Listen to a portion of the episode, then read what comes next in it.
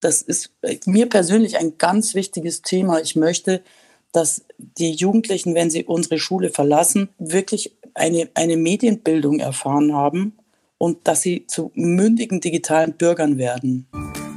Das digitale Duett, der Podcast rund um digitale Bildung in Förderschule und Inklusion. Präsentiert von Lernsachen Blog. Herzlich willkommen zum digitalen Duett, dem Podcast des Lernsachenblogs. Und endlich sind wir wieder da. Endlich ist die Sommerpause vorbei und jetzt kommt die erste neue Folge des Digital digitalen Duetts. Mein Name ist Thomas Moch, ich bin Förderschullehrer aus Rosenheim und in jeder Episode spreche ich mit einem Gast, der oder die über den Einsatz digitaler Medien aus den Bereichen Schule und Unterricht berichten kann. Und für diese erste Folge nach der langen Sommerpause habe ich mir einen ganz besonderen Gast eingeladen, nämlich meine liebe Kollegin Sabine Zöbelei. Hallo Sabine. Hallo Thomas. Wie geht's dir? Mir geht's gut. Es sind ja eigentlich gerade Faschingsferien.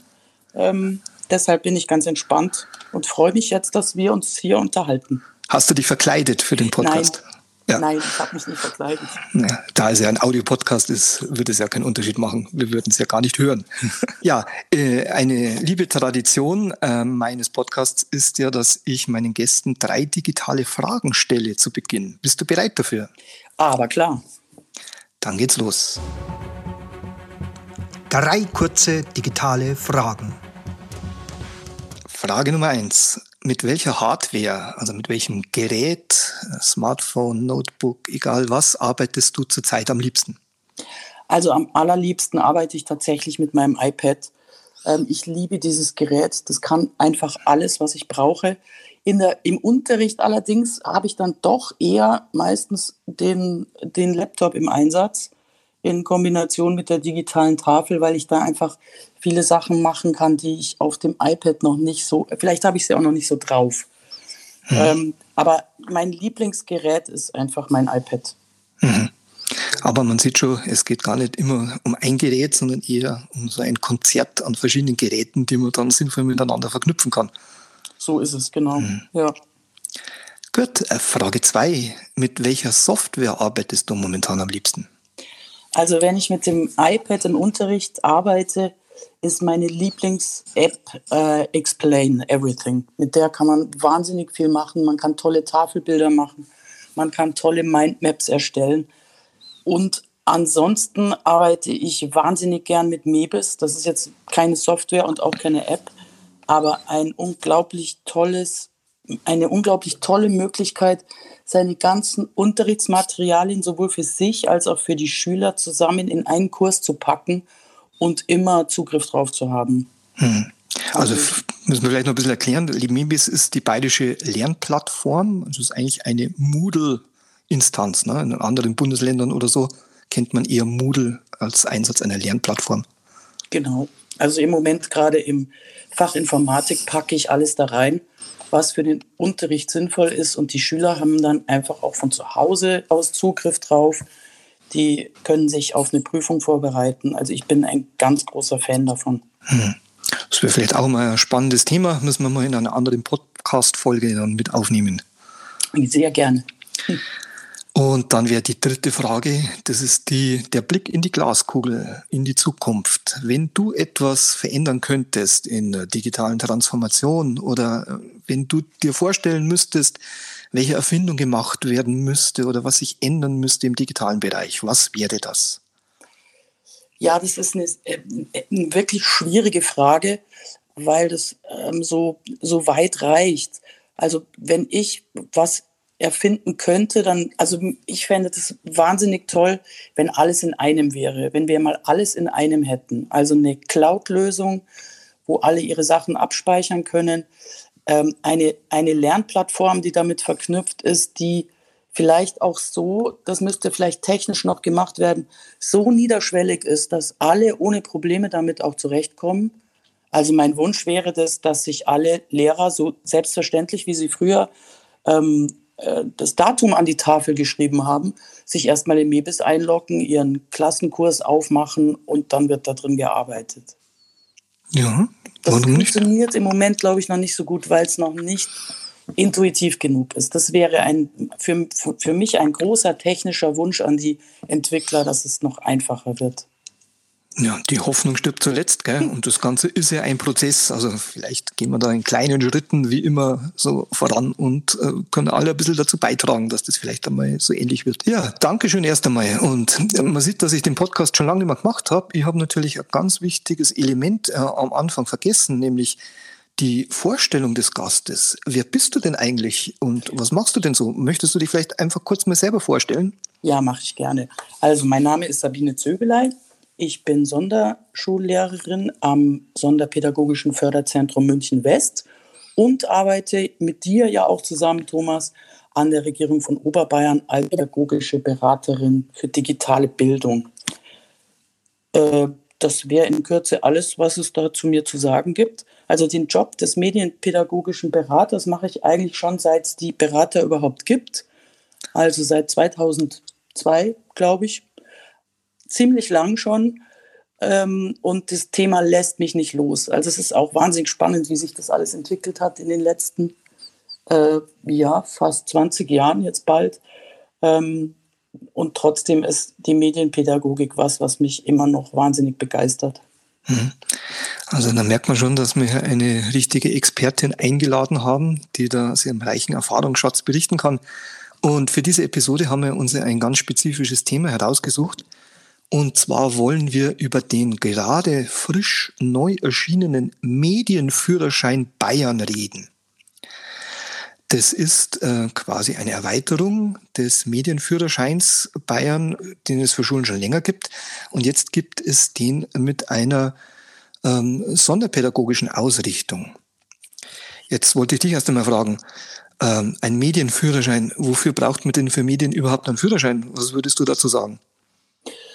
Man braucht ja für viele Dinge einen Führerschein. Es gibt ja auch einen Füllerführerschein für die Kleinen.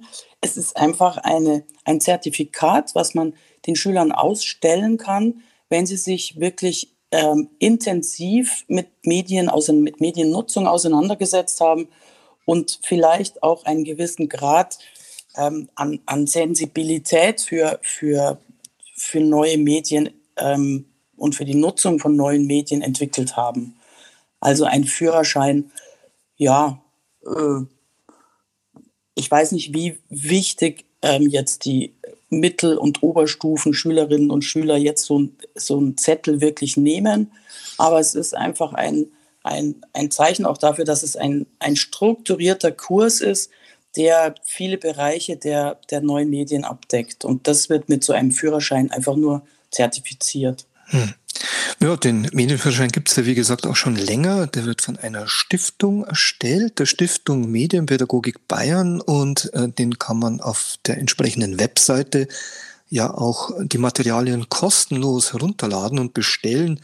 Was würdest denn du sagen, was macht denn dieses Material aus im Vergleich zu äh, anderen Fundstellen oder anderen Materialien, die es so in diesem medienpädagogischen Bereich gibt? Äh, meinst du jetzt andere Materialien des Medienführerscheins oder grundsätzlich? Ich dachte so grundsätzlich so. Was, was zeichnet denn diesen Medienführerschein aus? Also warum sollte mich das jetzt überhaupt interessieren? Also grundsätzlich zeichnet ihn aus, dass er ähm, sofort im Unterricht einsetzbar ist. Das ist jetzt auch das große Plus. Endlich ist er ja da, des Medienführerscheins für, die, für den Bereich der Sonderpädagogik, dass man ihn eben nicht mehr runterbrechen muss, auf die Bedürfnisse unserer Schülerinnen und Schüler mit Förderbedarf, sondern dass man es einfach auch, das ist ein Baukastensystem, man kann sich einzelne Bereiche rausnehmen und die auf seine eigene Lerngruppe anpassen. Also das ist jetzt das große Plus und es ist wirklich auf, ähm, auch auf den Lehrplan abgestimmt und es ist für den Unterricht gemacht. Es ist nicht irgendeine, ähm, irgendeine irgendwelches Material, was von irgendwo herkommt, sondern das ist wirklich geprüft, auch von Experten erstellt, von vielen Sonderpädagogen, die da mitgearbeitet haben und ähm, ist einfach wirklich zugeschnitten auf den Unterricht in der Förderschule. Das ja. ist das große Plus. Sehr gut. Und ist das jetzt, äh, was würdest du sagen? Das, eigentlich ist der für Schüler gedacht, also für Kinder, glaube ich, ab der fünften Jahrgangsstufe sind jetzt die Materialien, die jetzt veröffentlicht worden sind, verfügbar. Im allgemeinen Bereich des Medienführerscheins gibt es aber auch Materialien ähm, für Grundschulkinder. Ähm, ist der jetzt ausschließlich für Kinder gedacht oder wäre das vielleicht für manche Lehrkräfte auch gut, wenn sie den Medienführerschein noch machen würden? Das denke ich mir oft. Ähm, jetzt auch, wenn ich, wenn ich mit, mit Schülerinnen und Schülern mich mit diesen Themen beschäftige, dass manche Kolleginnen und Kollegen und auch manche Eltern das überhaupt nicht wissen, worum es da geht. Also das ist durchaus auch ähm, ein Fortbildungs Fortbildungsmaterial für ähm, die Lehrer bei uns, würde ich auf jeden Fall sagen. Ja, vielleicht kann man es ja sogar in Form von Elternarbeit auch für Elternabende Teile des Materials mal mit aufbereiten und verwenden. Absolut, absolut. Das mhm. sind ja auch in jedem, in jedem Bereich, jetzt vor allem auch bei den digitalen Spielen äh, und auch bei Social Media sind ähm, Handlungstipps drin und ähm, Tipps drin, wie gehe ich denn mit problematischen Situationen um, mit Gewaltdarstellungen beispielsweise. Das sind durchaus auch ganz viele Sachen, die man auch den Eltern an die Hand geben kann. Genau, du hast ein Thema schon genannt mit Social Media. Jetzt sind ja momentan sind erst, glaube ich, zwei Themenbereiche für den sonderpädagogischen Bereich mhm. veröffentlicht worden. Das sind, glaube ich, digitale. Also, das ist einmal, äh, der erste Teil heißt Gamen, Daddeln und Zocken. Ja. Das ist der Teil über digitale Spiele.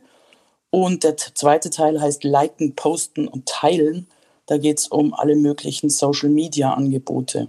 Und es geht immer darum, also im ganzen Medienführerschein geht es immer darum, dass unsere Schülerinnen und Schüler das hinterfragen sollen. Also es wird grundsätzlich wertfrei betrachtet, also auch beim Thema Gewalt in digitalen Spielen wird nicht grundsätzlich mal gesagt, Gewalt ist schlecht, darf man nicht anschauen, sondern es ist völlig wertfrei und es wird Platz gelassen für die eigenen Gedanken ähm, der Jugendlichen und es wird, es wird nicht bewertet, was ich ganz wichtig finde, dass ähm, nicht die Erwachsenen sagen, ah, das ist schlecht, ähm, das machst du lieber nicht und das im schlimmsten Fall sogar verbieten, dann wird es ja nur noch spannender, sondern dass es wirklich wertfrei betrachtet wird und sich aus der gemeinsamen Arbeit im Unterricht dann vielleicht sogar im allerbesten Falle ein, ein kleines Wertesystem entwickelt, wo die Schüler dann ähm, bestimmte Sachen vielleicht besser einschätzen können oder auch vielleicht besser damit umgehen können. Hm. Wobei natürlich bestimmte Bereiche wie Mediensucht oder diese Gefahren schon natürlich auch thematisiert werden und dann eben aufgearbeitet werden können. Ja, richtig. Also auch ähm, das, die übermäßige Nutzung von ähm, digitalen Angeboten wird da sehr äh, intensiv behandelt. Und das ist auch äh, für jeden Erwachsenen vielleicht mal gar nicht schlecht, sein eigenes Mediennutzungsverhalten mal zu überprüfen und zu schauen, wie viel Zeit man ja wirklich am, am Handy hängt oder am iPad oder bei Netflix. Genau. Ja, solche Module im Medienführerschein, die sind ja auch immer mit verschiedensten Materialien aufgebaut. Also du hast schon gesagt, es gibt verschiedene Bausteine, die man sich natürlich auch individuell dann zusammensetzen kann. Und ähm, es wird zum Beispiel auch erwähnt, dass äh, verschiedene Sinneskanäle immer angesprochen werden. Was gäbe es denn noch so zu Möglichkeiten der Differenzierung und so weiter zu sagen? Also grundsätzlich ähm, heißt Bausteinsystem, es gibt immer eine Einführungseinheit, ähm, wo das Problem überhaupt erstmal oder die, der Inhalt, der Lerninhalt erstmal vorgestellt wird. Und dann gibt es einen oder mehrere Hauptteile, ähm, in denen auch das ganze Material drin hängt. Also ähm, es ist relativ wenig textlastig. Es geht viel um Bilder. Es gibt Zusatzmaterial auf der Webseite der Stiftung Medienpädagogik mit äh, sehr, sehr vielen Filmclips, die man sich anschauen kann oder auch mit interaktiven Grafiken, ähm, in denen man ähm, nochmal Gesprächsanlässe findet. Und dann nach diesen Hauptteilen gibt es eine Abschlusseinheit, wo es meistens darum geht, die Sachen, die man gelernt hat, zu bewerten oder, oder Handlungsoptionen zu erarbeiten oder ähm, einfach einen Ausblick für einen selber zu erstellen. Ähm, mehrkanälig ist es insofern, als es wirklich viele, viele verschiedene Angebote gibt, die ähm, die verschiedenen Zugangsweisen der Jugendlichen berücksichtigen. Hm. Wenn ich jetzt so als Lehrkraft vorhätte, sowas in meinem Unterricht einzusetzen, wie würde ich denn da vorgehen? Also zuerst mal würde ich mir dieses Material bestellen. Das ist ein dicker Ordner ähm, das sind ungefähr 400 Seiten Material. Ähm, kann ich mir kostenlos bestellen. Und dann würde ich überlegen, was, was ist denn in meiner Klasse überhaupt Thema. Vielleicht ist ja, sind ja digitale Spiele gar kein Thema. Es gibt ja durchaus Klassen, ähm, wo die Schülerinnen und Schüler damit überhaupt keine Berührungspunkte haben. Also ich suche dann tatsächlich was aus, was für meine Klasse passend ist. Beispielsweise ähm, das Thema äh, Social Media und Influencer, weil ich merke, dass die da gerade total drauf abfahren und auf, bei, ähm, auf die Frage nach ihrem Berufswunsch grundsätzlich mal YouTuber sagen oder so. Dann wäre das mal ein passendes Thema für meine Klasse. Und diesen Lerninhalt nehme ich mir dann aus dem Baukasten raus. Mhm. Du hast jetzt vorher schon erwähnt, dass das ja auch abgestimmt ist auf die Lehrpläne. Wie kann ich das denn jetzt auf meinen Lehrplan irgendwie ähm, einbauen oder wie kann ich das verknüpfen mit den Lehrplaninhalten, die ich so habe oder umsetzen muss? Also grundsätzlich es sind im, im Medienführerschein die ganzen Querverbindungen schon mal drin zu anderen Unterrichtsfächern und auch zu den einzelnen Förderschwerpunkten ähm, verschiedene Hinweise, welche Kompetenzen in den einzelnen Themenbereichen gefördert werden. Also beispielsweise ähm, gibt es den Bezug zum, zum Lehrplan Plus natürlich, zu den Bereichen Deutsch, Wirtschaft, Ethik, Informatik natürlich. Sogar zur Religion gibt es ähm, verschiedene Querverweise. Natürlich, wenn es um Werte geht. Und dann gibt es eben auch zum, zu den Förderschwerpunkten, Entschuldigung, Förderschwerpunkten ähm, Hinweise. Also beispielsweise sind diese Überschriften Denken, Lernstrategien mit Medien und ethischen Aussagen umgehen, in alltäglichen Situationen handeln, eine kritische Grundhaltung entwickeln. Also im Prinzip geht es ständig auch da um, um Schlüsselqualifikationen, mhm. die Schüler brauchen in der Informationsgesellschaft. Ja, es ist ja immer der, der Blick auf die äh, medienbezogene Kompetenzen, der wird ja jetzt immer stärker hervorgehoben, nicht nur im Lehrplan, sondern auch generell in der Diskussion. Was ist denn das jetzt, wenn wir jetzt uns ein bisschen von dem Medienführerschein entfernen, für dich persönlich? Was wären da besonders wichtig im Hinblick auf kompetente Mediennutzung? Vielleicht gerade im Hinblick auf Schülerinnen und Schüler mit einem sonderpädagogischen Förderbedarf? Ja, genau, das ist der Punkt, was du sagst. Gerade für Schülerinnen und Schüler mit sonderpädagogischem Förderbedarf, die ja Schwierigkeiten haben im Lesesinnverständnis und Schwierigkeit haben, Schwierigkeiten haben, etwas kritisch zu betrachten und nicht gleich alles zu glauben, was man, was man sieht oder was man liest. Ähm, die sollen befähigt werden, kritisch ähm, das zu hinterfragen. Und das ist mir persönlich ein ganz wichtiges Thema. Ich möchte, dass die Jugendlichen, wenn sie unsere Schule verlassen, ähm, wirklich eine, eine Medienbildung erfahren haben und dass sie, dass sie zu mündigen digitalen Bürgern werden. Also die müssen wissen, ähm, ob sie dann immer dementsprechend handeln, sei mal dahingestellt, aber sie müssen einfach bestimmte Sachen wissen.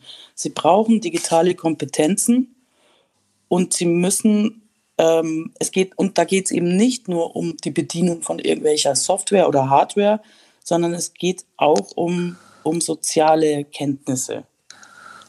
Also man muss ein bisschen vielleicht äh, zwischen den Zeilen lesen lernen oder das sichtbar machen der Metaebene irgendwie mal vorantreiben, gell? dass man eben solche Sachen, die nicht äh, sofort offensichtlich ist, sind, dass man die auch irgendwie aufarbeitet und die begreifbar machen kann. Richtig. Also zum Beispiel, wenn ich jetzt ein Beispiel jetzt nochmal den Influencer bemühen darf, mhm. ähm, da wird im Medienführerschein gezeigt, was man sieht, was wird veröffentlicht von so einem, von so einem ähm, Mensch, der in, in den Netzwerken unterwegs ist und wie ist das Bild nämlich eigentlich wirklich? Also was man nicht sieht. Gibt es ein großes Kapitel mit ganz vielen Bildern drin, ähm, wo man das sieht, was man präsentiert bekommt und man kriegt dann auch gezeigt, wie das Bild eigentlich aussieht. Dass es nämlich überhaupt nicht so ist, wie es, wie es scheint.